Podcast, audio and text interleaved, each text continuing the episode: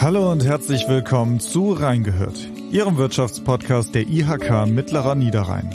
Mein Name ist Marvin Müller und heute bin ich zu Gast bei Viel mehr Unverpackt in Mönchengladbach. Unverpackt ist ein Ladenkonzept, in dem man Lebensmittel, wie der Name es schon sagt, unverpackt einkaufen kann. Begeistert von diesem Konzept haben im Dezember 2019 Judith Grünewald mit ihrer Partnerin Gisem Bulut das Geschäft an der Annakirchstraße in Mönchengladbach-Windberg eröffnet. Das Konzept hat damals auch das NRW-Wirtschaftsministerium überzeugt, das die beiden mit einem Gründerstipendium gefördert hat. Im Angebot im Laden haben die beiden Gründerinnen unter anderem Lebensmittel, Kosmetik und Reinigungsprodukte. Und alle diese Produkte können abgefüllt oder in recycelbaren Verpackungen gekauft werden. Darüber hinaus haben Judith und Gisem immer wieder neue Ideen. Doch mehr zu ihrer Arbeit im Interview. Bevor wir mit dem Interview losgehen, würde ich gerne ein kleines Fragenspiel mit euch machen. Und zwar gebe ich euch zwei Antwortmöglichkeiten vor und ihr müsst euch relativ schnell für eine der beiden entscheiden. Mach mal. Äh, da ihr zu zweit seid, müsste jeder von euch möglichst schnell eine Antwort abgeben, okay? Okay, warte. Ja. Genau. Bin Fangen wir ready. das Mikrofon in die Mitte, alles klar. Erste Frage: Sneaker oder High Heels? Sneaker. Sneaker. Frikadelle oder Falafel? Falafel. Okay, beide sofort. Pizza oder Pasta? Pasta. Äh, Habt ihr gerade Pizza und Pasta? Äh, Ja. Okay, Jude, du hast Pasta. Pasta, definitiv, ja. Alles klar. Rock oder Techno? Oh, äh, Rock. Rock. Ja. Okay, telefonieren oder schreiben? Schreiben. Horror oder Comedy? Comedy. Comedy. Kino oder Netflix? Netflix. Okay. Ich glaube, das ist wahrscheinlich so ein bisschen so eine Generationenfrage, oder? Ja. So, äh, ja, Netflix würde ich auch sagen. Kochen oder bestellen? Kochen. Ja, kochen. Hund oder Katze? Hund. Katze. Okay, das ist ja auch so eine Grundsatzfrage, ne? Instagram oder TikTok? Instagram. Instagram. Joggen oder Fitnessstudio? Fitnessstudio. Oh mein Gott, wie zeitgleich. Schrecklich. Ja, ihr kennt euch halt anscheinend, ne? Okay, und letzte Frage. Online-Shopping oder im Laden kaufen? Im Laden kaufen. Ja, im Laden kaufen, natürlich. Okay, warum im Laden kaufen? Ähm, wenn man den richtigen Laden findet, dann genieße ich das auch so, rumzugehen und so zu gucken. Und ähm, ich hasse zurückschicken. Also ich vergesse immer zurückzuschicken. Selbst wenn ich dann bestelle und sechs Sachen passen nicht, dann bezahle ich halt trotzdem alles, weil ich vergesse, rechtzeitig zurückzuschicken. Deswegen bin ich einfach nicht für gemacht. Ja, und es gibt halt bestimmte Läden, äh, wenn man oft genug dahin geht, dann kennt man die Leute, die da arbeiten und die kennen einen und die wissen halt, was einem gefällt und das ist dann schon ganz cool. Okay. Ich muss erst mal sagen, als ich heute hier reingekommen bin, dass euer Laden, finde ich, so ein bisschen mit Vorurteilen gegenüber nachhaltigem Einkaufen aufräumt. Ich finde euren Laden sehr, sehr schön und ich, äh, ihr habt beide eben gesagt, ne, Instagram oder TikTok, Instagram, das macht sich auch auf jeden Fall gut für Fotos und ist halt ganz anders als das, was man so kennt. Ne? Ich glaube, ich war vor, ich weiß gar nicht, vor acht Jahren oder zehn Jahren oder sowas in den ersten Bioläden ne, und so, die hier in Deutschland dann entstanden sind und euer Laden sieht halt ganz, ganz anders aus. Ist das so eine bewusste Entscheidung gewesen, dass ihr eben nicht dieses typische Klischee von, ich sag mal, Bio und Nachhaltigkeit erfüllen wollt? Ja, schon. Also wir wollten, dass der Laden so aussieht, wie er jetzt aussieht, weil wir eben ähm, bewusst die Leute ansprechen wollten, die nicht unbedingt nachhaltig sind, sondern die den ersten Schritt in so eine nachhaltige Richtung ähm, gehen wollen, dadurch, dass sie den Schritt in unseren Laden machen und äh, merken, es ist jetzt nicht alles so verstaubt und so, wie man sich halt Öko in, vielleicht um, vorstellt. Ja, ich glaube auch, dass ähm, für uns persönlich oder für alle Ladeninhaberinnen, wir, wir wollen ja wir selbst sein. Also wir wollen ja, wir stehen in diesem Laden zehn Stunden pro Tag äh, und der repräsentiert uns und wir sind, ähm, ja, wenn man das so sagen möchte, die neue Generation äh, Öko, also ähm, ökologisches Verhalten ist uns wichtig und äh, soziale Verantwortung, alle diese Werte, die Bioläden schon seit 100 Jahren tragen, ähm, sind uns auch wichtig, nur in einem, in einem anderen Mantel. Und ähm, genau, das haben wir so versucht äh, zu vereinen. Und ähm, ja, jetzt haben wir einen schönen Laden. Ich habe mich im Vorfeld ein bisschen auch über euch und euren Laden natürlich informiert. Und ich habe auf eurer Webseite gelesen, dass der Name viel mehr daher kommt, dass ihr das Gefühl habt, viele Menschen verbinden Nachhaltigkeit und Umweltschutz unmittelbar mit Verzicht. Ihr habt das gerade auch schon angesprochen, äh, Verzicht entweder auf äh, Lieblingsessen oder ihr hattet auch das Beispiel Verzicht auf Reisen zum Beispiel. Äh, Und ihr wollt nicht, dass eben der Fokus eures Geschäfts auf Verzicht liegt. Wie erreicht ihr das denn konkret? Also habt ihr äh, über mehr als jetzt, ich sag mal, die Ausstattung eures Ladens, die diese Philosophie, hey, wir wollen euch nicht zum Verzicht bewegen, äh, hier drin stecken und, und wie kommuniziert ihr das?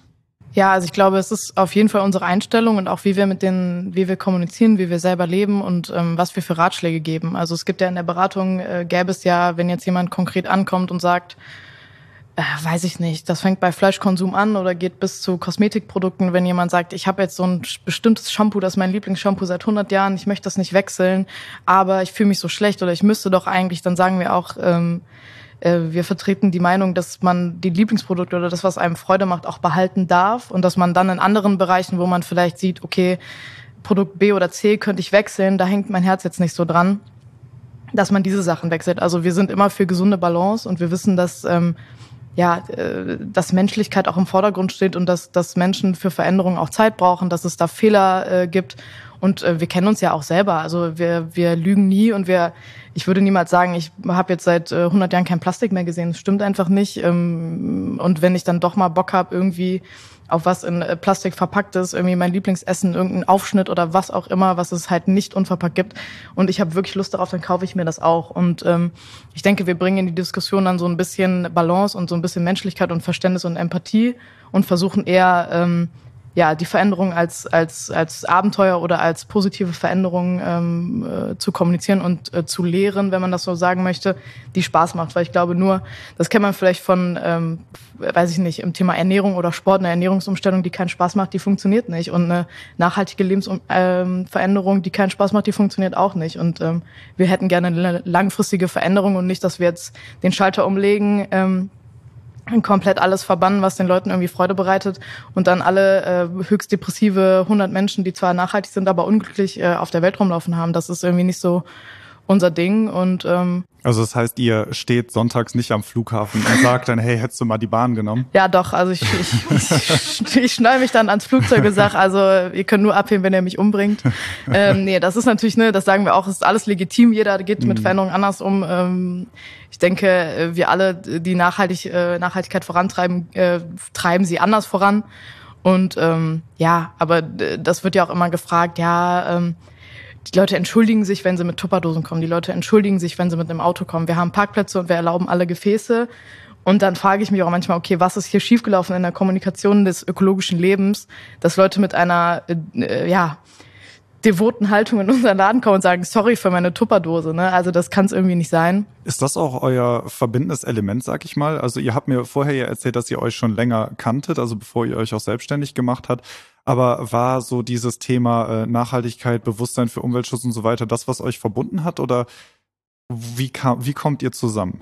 Auf gar keinen Fall war Nachhaltigkeit das okay. verbindende Element. Ich glaube, als wir uns kennengelernt haben, waren wir auch gar nicht so richtig nachhaltig ähm, unterwegs wie jetzt. Ähm, natürlich irgendwie, ich habe schon äh, lange auf Fleisch verzichtet, auf Fleischkonsum verzichtet, aber nicht aus ökologischen Gründen, ähm, sondern aus ethischen Gründen.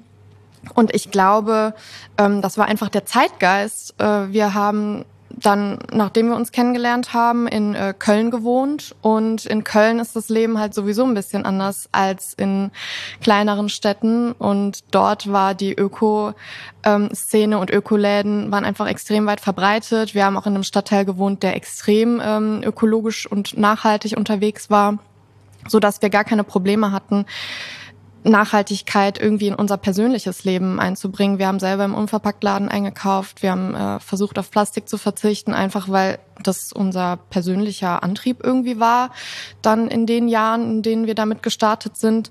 Und ähm, ja, dann hat sich das irgendwie weiterentwickelt.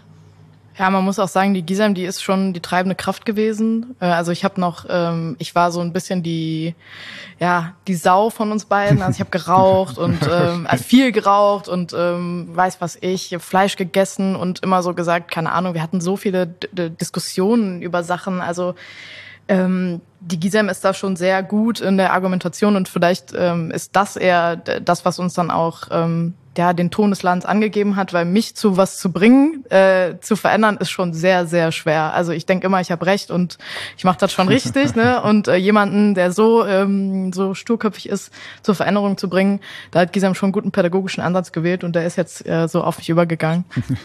also einiges bei gelernt. Okay, ihr habt jetzt einige Punkte schon aufgemacht, auf die ich irgendwie zu sprechen kommen will. Gleich, ne? Ähm, ich fange jetzt einfach mal bei dem Laden an. Ähm, Gisem, du hattest am Anfang gesagt, ihr wart in Köln und ähm, es war natürlich einfach in der Umgebung. Das stimmt. Ich meine, Köln hat eine ganze Menge, nicht nur Bioland, sondern überhaupt eine große alternative Szene, wo halt viele verschiedene Lebenseinstellungen, denke ich, sehr einfach umzusetzen sind und auch sehr akzeptiert sind.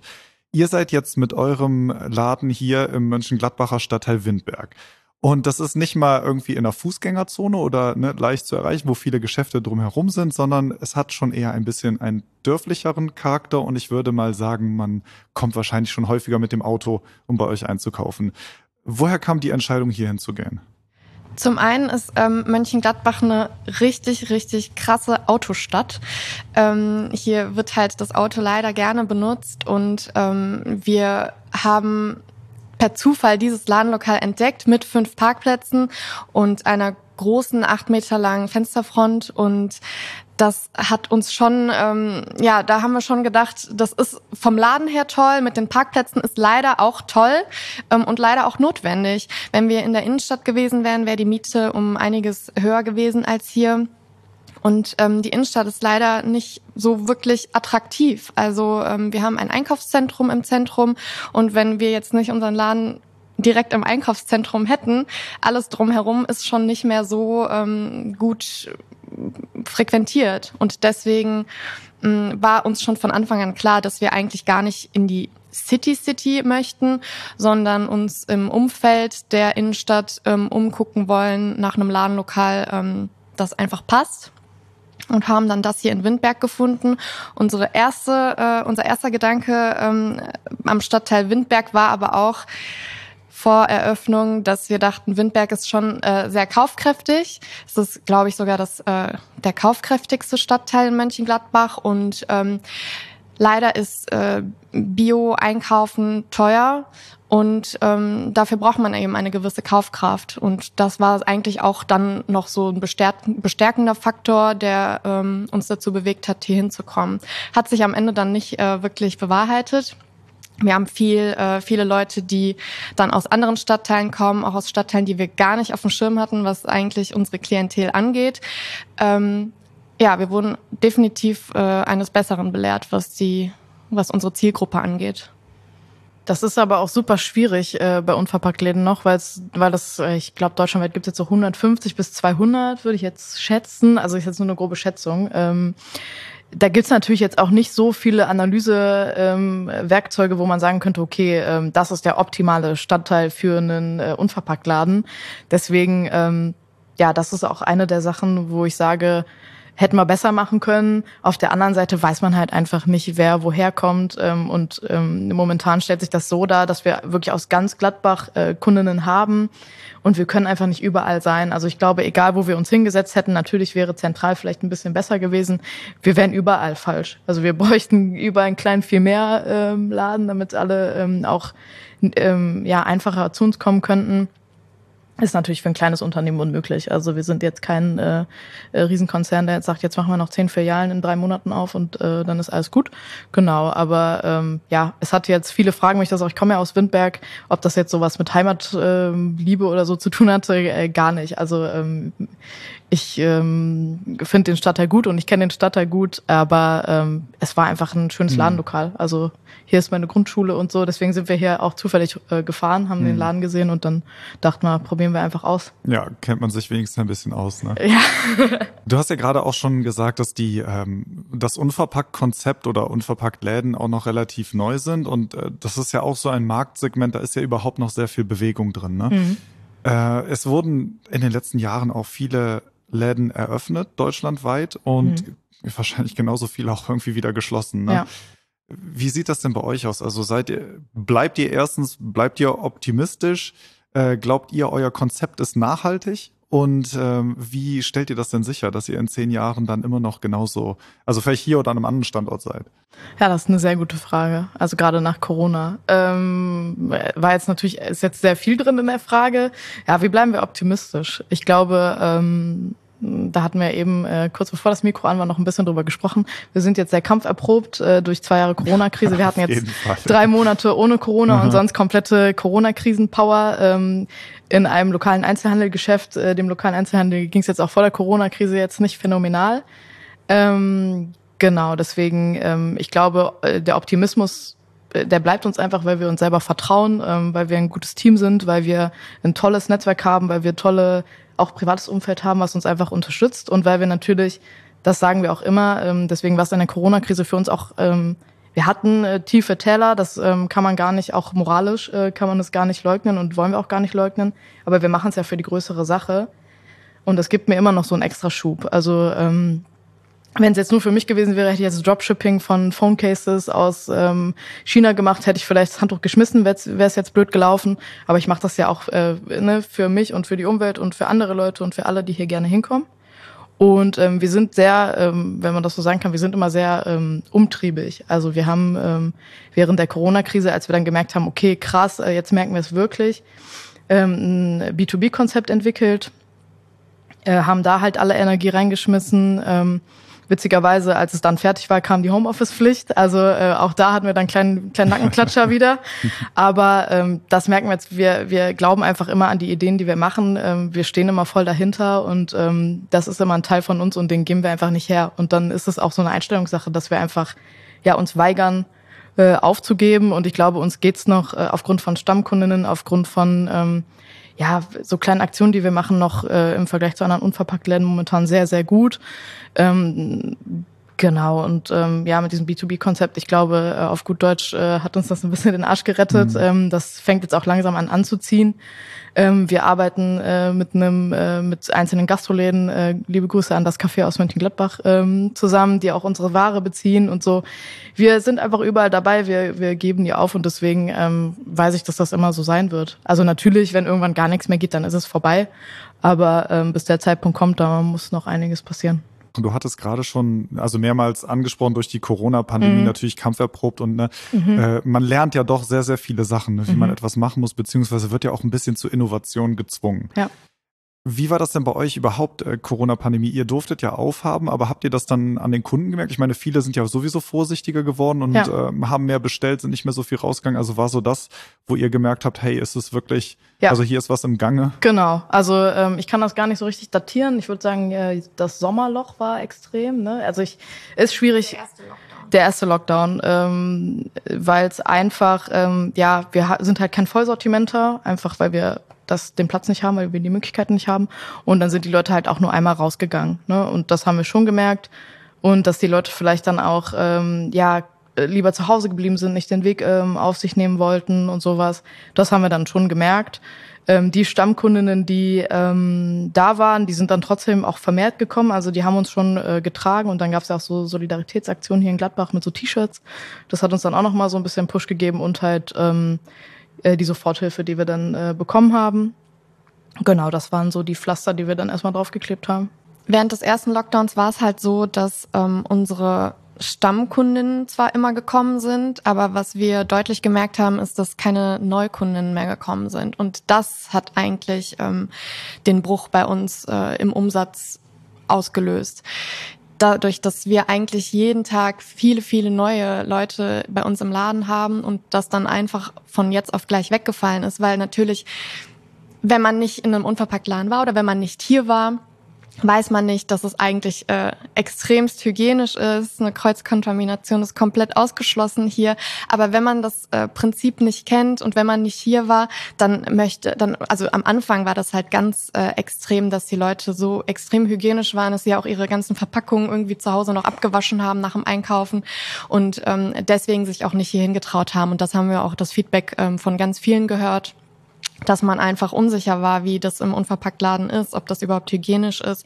Und ähm, da haben uns echt dann die paar Stammkundinnen, die wir bis dahin aufbauen konnten, wir hatten ja erst drei Monate geöffnet, also so viele waren das nicht, ähm, die uns da irgendwie äh, durchgetragen haben. Genau, und dann haben wir halt das B2B-Konzept entwickelt. Ich wollte gerade sagen, was macht man denn an der Stelle? Also wenn dann Kundinnen und Kunden, die sagen euch dann, hey, nee, also Lebensmittel und Corona und dann auch noch ohne Verpackung, also ist es mir gerade zu gefährlich. Also wie geht ihr damit um? Du hast gesagt, also B2B-Konzept habt ihr entworfen, aber gab es noch andere Dinge, die ihr dann gemacht habt, um eben, wie du sagst, diesen Umsatzknick da auszugleichen? Ja, wir haben mit dem mit einem Lieferservice angefangen. Wir haben unseren Online-Shop ausgebaut, was wir aber auch ähm, extrem am Anfang, äh, was auch extrem angenommen wurde, was wir angeboten haben, ist ein Abfüllservice, dass unsere Stammkundinnen dann ihre Behältnisse bei uns abgeben konnten, ähm, ohne den Laden wirklich oder ohne sich lange im Laden aufzuhalten und ähm, dass wir die Produkte dann für die abgefüllt haben und die die dann nachher einfach äh, abholen und bezahlen konnten.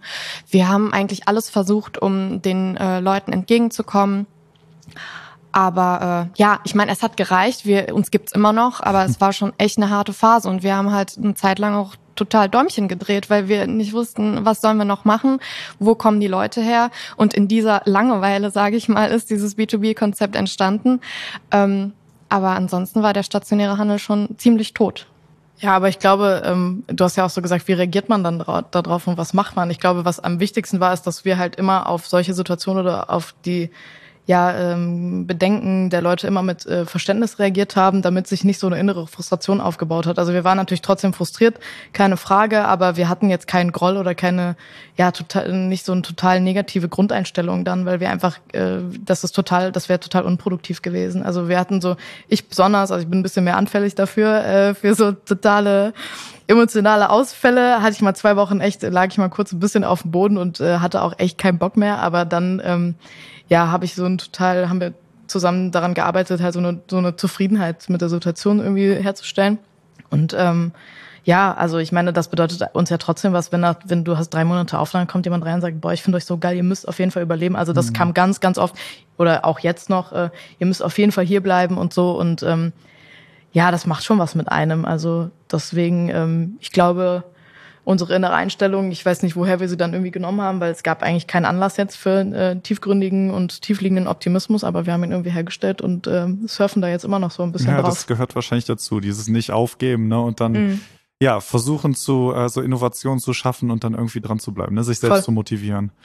Äh, ich würde gerne kurz noch auf ähm, ein anderes Projekt äh, zu sprechen kommen, über das ich etwas gelesen hatte. Und das ist, ihr habt ein gemeinsames Projekt mit der Barmer. Das ist unser B2B-Projekt. Da haben wir überlegt, ähm, grundsätzlich die Grundidee ist, ähm, wir haben einen Unverpacktladen und wir erreichen damit Einzelpersonen und Privatpersonen. Und warum ähm, weiten wir das eigentlich nicht aus auf ähm, Geschäftskundinnen und auf Unternehmen? Und das ist eigentlich so die äh, ganz kurze Kurzfassung unseres B2B-Konzepts Müslify.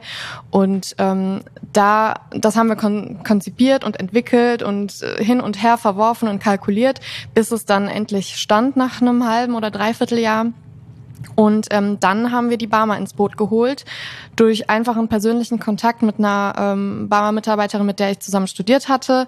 Und ähm, die Barmer ist hier in Mönchengladbach einfach äh, hat, einen, hat einen großen Hauptsitz und ähm, dadurch kam die Connection zustande. Und eigentlich haben wir uns, glaube ich, nur bei einem Netzwerktreffen mit ihr ähm, mal kurz unterhalten und ihr das erzählt. Und die meinte, ey geil, das können wir doch eigentlich in äh, das betriebliche Gesundheitsmanagement mit einbauen bei uns, ähm, weil Unternehmen gesünder machen, das ist ja unser Job. Und wenn ihr da so ein Konzept habt, was da reinpasst, dann äh, lasst uns doch mal zusammen hinsetzen und mal überlegen, wie wir das machen können.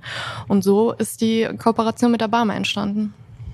Ja, ich glaube auch, dass ähm, also wir versuchen ja gesunde, gesunde Snacks, gesundes Frühstück in die Unternehmen zu bringen, halt ohne Verpackung, äh, genauso nachhaltig wie wir hier auch sind. Und ähm, für uns war das einfach wichtig, weil ich mich ähm, ich hatte die Idee, weil ich mich in meiner Bachelorarbeit über New Work äh, mit New York New Work beschäftigt habe und ähm, wie sich das so auswirkt, was was man da machen kann äh, und was das auch mit der Mitarbeiterin Zufriedenheit macht. Also das war der Schwerpunkt. Und ähm, ja, das hat mich dann mega angefixt. Und ähm, manchmal ist es so, dass man irgendwie aus Zufall dann jemanden auf einem Netzwerktreffen kennt. Ich kannte Lena, äh, liebe Grüße, überhaupt nicht. Ähm, äh, Gisem kannte sie ähm, gut und ähm, ja, wenn dann alle Stricke zusammenfallen und das war halt ein totaler Leuchtturm dann für uns. Und ähm, man muss der Barmer auch wirklich, also ähm, äh, auch unsere Ansprechpartnerin da echt ähm, Euphorie zusprechen, weil ganz ehrlich, äh, wenn du an Krankenkasse denkst äh, und an Startups, ja, was, was passiert dann bei dir gar nichts? ja, da siehst du einfach nur, nur graue Teppiche ja. und so ein paar äh, weiße Schreibtische und viel Langeweile, mhm. ne? Aber die ähm, ja, die hat mich da echt vom Hocker gehauen und wir, die steht da auch wirklich hinter und ähm, dann ist der Arbeitsflow natürlich super easy, wenn du merkst, die gleiche Werte, gleiches Alter und äh, mega Bock drauf und seitdem äh, sind wir super happy, dass ähm, wir halt mit denen das so anbieten können, dass Unternehmen halt Müslify ausprobieren können. Also wir wollten einfach nur hm. einen Weg finden, ähm, ja, das mal ausprobieren, äh, das als Möglichkeit zu präsentieren und die Barmer greift uns da äh, unter die Arme und ähm, das ist eine coole Synergie. Sehr schön. Ich würde gerne, also wir kommen langsam zum Ende des Gesprächs und ich würde gerne noch ein bisschen über eure Erfahrungen, die ihr bisher als Gründerin gemacht habt, reden. Ähm, ihr habt ja beide schon angesprochen, dass ihr natürlich jetzt einen unglaublichen Lernweg schon gemacht habt und natürlich durch Corona auch machen musstet. Ne? Also wahrscheinlich habt ihr euch auch mit ganz vielen Sachen beschäftigt, mit denen ihr euch erstens normal nicht beschäftigt hättet und zweitens ja auch äh, Dinge gelernt habt, die ihr nicht habt kommen sehen, ganz am Anfang. Könnt ihr vielleicht mal so ein bisschen beschreiben, was so die größten Fehler, sage ich mal, zu Anfang waren, beziehungsweise wo ihr jetzt sagt, hey, das würde uns kein zweites Mal passieren? Ja, da haben wir beide, glaube ich, schon den einen Riesenfehler im Kopf. Äh, und das ist ähm, unser fast Rechtsstreit mit einem Pharmakonzern. okay, also, weil kann man mal machen. Ne? Meinst du, hey. Wenn schon, denn schon, ja, dachten wir uns. So ähm, Corona-Däumchen drehen, ja. da drin. So, was kann man denn jetzt machen? Genau, und das haben wir dann gemacht. Ja, wir haben unseren ähm, ersten Namen viel mehr schützen lassen. Und da wurde viel mehr halt noch anders geschrieben und war quasi ein Fantasiename. Und ähm, ja, da haben wir uns den Markennamen schützen lassen und haben dann einen Widerspruch bekommen. Am letzten Tag vor der Widerspruchsfrist ähm, haben wir dann einen Widerspruch bekommen von einem Pharmakonzern, äh, was dann gesagt hat, nee, also der Name, der klingt zu ähnlich wie eine Marke, die wir haben und ähm, wir erwarten Umsatzeinbuße dadurch und was weiß ich und wir dachten so, oh. Also wir wussten gar nicht, ähm, wie uns geschieht und haben die dann einfach angeschrieben oder versucht anzurufen. Natürlich bei einem hohen Pharmakonzern kommst du da eh nicht äh, durch. Dann haben wir versucht, die Anwälte ähm, zu kontaktieren und haben die Anwältin dann erreicht und meinten so, ey, hallo, wir sind von äh, viel mehr und wir wollten mal kurz besprechen, was hier so das Problem ist, ob wir das irgendwie nicht so lösen können. Und die meinten, ja, viel mehr, viel mehr. Sag mir mal euer Aktenzeichen. Ich weiß gar nicht, von welchem viel mehr ihr jetzt gerade redet. Wir haben so viele hier auf dem Tisch und da dachten wir uns schon, okay, das ist halt äh, ein Level zu hoch für uns. Ähm, und dann haben wir halt schweren Herzens ähm, nach einem Jahr ungefähr hin und her diskutieren beschlossen, unseren Namen jetzt einfach zu ändern wir heißen immer noch viel mehr, nur jetzt halt richtig geschrieben. Äh, und das war so der größte Fehler und der teuerste Fehler, den wir eigentlich äh, in den zwei Jahren gemacht haben. Ja, glaube ich.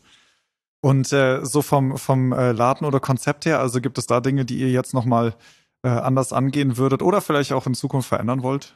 Ja, also wir haben ja eben schon mal ein bisschen über die Lage geredet. Ähm, obwohl ähm, ich auch nicht so richtig weiß, wie wir das beim nächsten Mal besser machen würden. Das ist jetzt sowas, wo man sagt, okay, das äh, zentraler, ähm, wenn das dann möglich wäre, würden wir das auch machen. Und wir haben halt ähm, äh, schwarze Regale, also schwarze Regaloberflächen, die halt sehr staubanfällig sind. Das würden wir auch nicht mehr machen. Und ähm, ich weiß gar nicht, sonst ähm, finde ich eigentlich alles ganz okay. Also ich ähm, äh, hatte mich gerade auch wirklich gefragt, während Gisam gesprochen hat, so ja, was ist denn dein größter Fehler? Und bei mir kam einfach nichts hoch. Ähm, ich glaube, das ähm, ist so die Lehre, die wir dann auch gezogen haben, so als Gründerin. Ähm, ich schließe dann mit den Sachen einfach ab. Also ich, es ist jetzt so, wie es ist. Klar, wenn ich jetzt ähm, Erbsenzählermäßig jetzt gucken würde, was habe ich jetzt alles falsch gemacht, ja, dann äh, würde das Gespräch sehr viel länger gehen und wir würden die Sonne hier untergehen sehen. Aber ähm, im, im Großen und Ganzen äh, bin ich zufrieden mit dem, was wir gemacht haben, weil wir halt den den Wissensstand hatten, den wir hatten. Und es wäre natürlich ähm, fatal, würden wir jetzt genauso gründen, weil dann würde das heißen, wir hätten gar Klar. nichts gelernt. Ähm, genau, deswegen ähm, paar Sachen würden ver verändern, viele Sachen würde ich äh, gleich lassen. Genau, aber das äh, ist eine gute, ist eine schwarze Null oder sogar ein bisschen, bisschen grün dabei bei meinem Fazit. Ja. Es sind ja oft auch so, so Alltagsprozesse oder so Businessprozesse, die man dann einfach erlernt und die dann schneller vonstatten gehen, wenn man ein bisschen Erfahrung mitbringt. Ne? Ja, ich sag mal so zwei Marketing-Fuzis, die dann anfangen, Lebensmittel-Einzelhandel zu machen, äh, ohne sich vorher aufgewärmt zu haben, dass, dass das irgendwie äh, komplett nach hinten losschießt. Ähm, ja, wir dachten, wir waren sehr selbstbewusst und sehr ähm, dachten, ja, schaffen wir schon, aber ähm, genau. Das ist halt jugendlicher Wahnsinn, den wir, der uns da getrieben das ist dann, hat. Äh, genau, das ist dann die Analogie zur äh, Krankenkasse-Startup, ne? Genau. Okay. Ganz genau. Alles klar. Dann ähm, würde ich jetzt gerne mal zur letzten Frage für dieses spannende Interview kommen. Wenn ich mich hier so bei euch im Laden umgucke und ihr habt ja hier einige Produkte ausgestellt ne, und auch die Regale sind ja gut gefüllt, gibt es denn so ein Produkt, wo ihr sagt, hey, das fehlt uns hier drin unbedingt, das wollen wir unbedingt haben und haben es nicht oder bekommen es nicht? Gibt es so etwas, was ihr hier vermisst? Chips. Unverpackte Chips. Chips. Es gibt keine unverpackten Chips. Okay. Ich weiß nicht warum. Stimmt. Das ist mein ja, Number One hätte ich richtig Bock drauf und viele äh, Kundinnen auch. Aber äh, versuchen wir ganz oft, funktioniert aber leider noch nicht. Weißt du warum?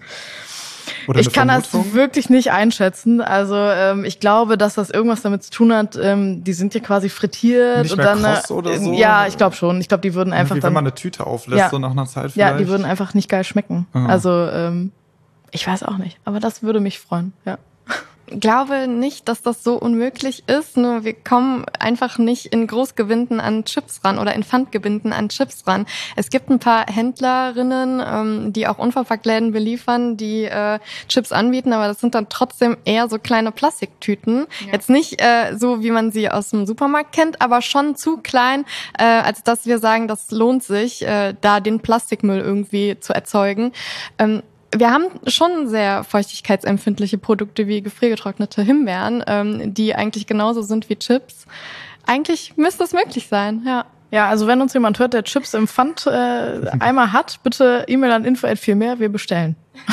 Ja, das ist doch ein, ein super Aufruf und ein super Schlusswort äh, für diesen Podcast. Also liebe Hörerinnen und Hörer, wenn da draußen jemand ist, der Interesse hat, unverpackte Chips herzustellen, dann gerne eine E-Mail an die beiden Gründerinnen. Es wird drauf gewartet. Okay, super. Damit sind wir am Ende dieser Folge. Ähm, Gisem Judith, ich bedanke mich sehr bei euch für dieses Gespräch. Danke dir. Danke für die Einladung. Und ich bedanke mich natürlich auch bei unseren Hörerinnen und Hörern. Ich hoffe, diese Folge hat Ihnen gefallen. Wenn Sie mehr wissen möchten zu den Themen Gründung und Selbstständigkeit, dann lohnt sich ein Blick in unsere Show Notes. Die IHK berät Gründer bei allen Fragen rund um Finanzierung, Geschäftskonzept, Strategie, Marktlage und Rechtsform. Die Experten der IHK stehen auch gestandenen Unternehmerinnen und Unternehmern zur Seite.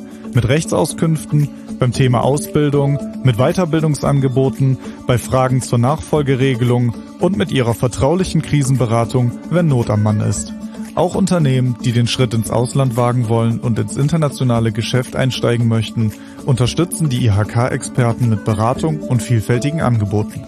Weitere Informationen finden Sie auf unserer Webseite unter www.mittlerer-niederrhein.ihk.de.